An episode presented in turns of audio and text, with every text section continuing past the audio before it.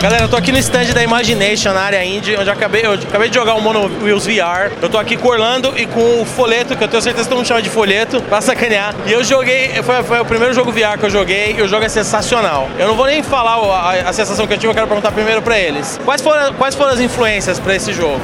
Bom, uh, o jogo surgiu, na verdade, da ânsia que eu tinha, porque Road Rash, quando eu era criança, era meu jogo preferido. E aí uh, eu queria ter aquele feeling de jogar Road Rash quando eu jogava no Mega Drive, mas com a imersão de realidade virtual, que era o que eu estava trabalhando naquele momento. Então a ideia inicial foi, vamos fazer um Road Rash para realidade virtual. Claro que depois disso a gente adicionou todas as outras referências que a gente tinha, uh, que encaixavam com isso, como Akira, Blade Runner, Pod Racer do Star Wars, Mad Max. E aí, uh, essas são as principais influências. Legal. Agora eu queria perguntar assim, por que VR? Por que vocês escolheram, decidiram escolher essa mídia do VR? Na verdade é porque a gente teve a oportunidade de entrar muito cedo no VR. Quando a gente estava começando, a gente conseguiu fazer alguns trabalhos com Gear VR e a gente se apaixonou pelo, pelo hardware, assim, e quando a gente conseguiu colocar as mãos no Vive também foi, a experiência da imersão foi incrível. Então, junto com essa sorte, veio a, a paixão também trabalhar ali com VR. Legal, bacana. É, uma coisa que eu notei assim é que ele tem a corrida, ele tem o combate e ele tem esse set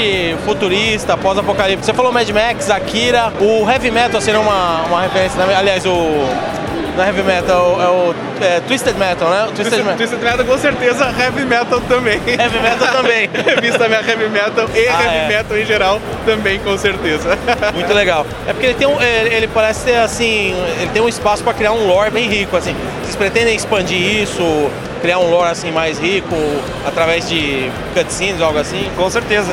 Não cutscenes que em realidade virtual a gente não tem um ambiente tão favorável para cutscenes, mas a gente está pensando em personagens, a gente pensou no, no background para cada personagem, uh, histórias dos cenários, o que está acontecendo nesse mundo. A gente já tem né, escrito lá a versão do que acontece nesse mundo e a gente está pensando em como transmitir isso através do gameplay, do cenário e das animações, desses detalhezinhos, para trazer a história dentro do jogo, né? Legal. Uma coisa que eu achei legal é que, assim, pelo menos para mim, eu cheguei aqui na área indie eu fiquei de boca aberta com a qualidade dos games, principalmente desse. É, como é que tá sendo a reação da galera? Vocês estão notando a galera parando assim, babando muito? Como é que tá sendo isso? Ah, exatamente isso. Hoje, durante a BGS, está sendo a primeira experiência com realidade virtual de muita gente que passa aqui no stand e viu aí a oportunidade de, de descobrir, assim. Então, é uma responsabilidade é bem gratificante, né? Ser a primeira experiência da pessoa com, com realidade virtual no geral. Então, acho que isso chama bastante atenção, é um, ainda é um diferencial, assim,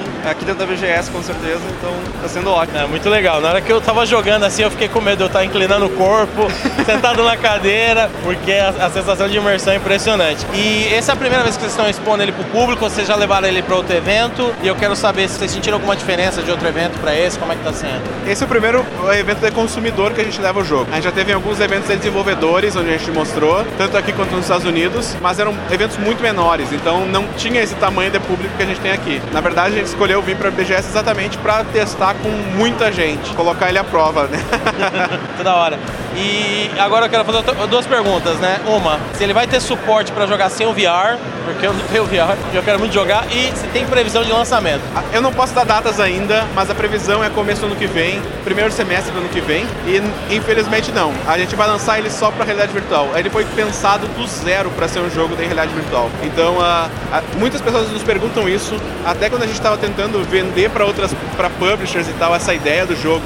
Eventualmente vinha essa pergunta, mas a gente preferiu não não. Eu acho que essa experiência tem que ser com a imersão. E para ter essa imersão tem que ter realidade virtual. Tá certo. É, então, galera, eu estive conversando aqui com a galera do Mono Wheels VR. O jogo tá demais. E a gente continua aqui na área indie. Valeu, gente. Valeu, Obrigadão. Esse jogo realmente é demais, Obrigado, viu? Vou ter que comprar um VR. E se você curtiu esse mini episódio sobre a BGS de 2017, a Brasil Game Show, décima edição, fica ligado que tem muito mais vindo por aí. Mais mini episódios sobre nossas experiências no evento e um monte de one-up drops que fizemos entrevistando uma galera da hora demais. Lembrando que se quiser saber mais sobre a gente, é só nos acompanhar nas internets pelos nossos Instagram e Twitter, que a gente atualizou bastante aí nesses dias de BGS.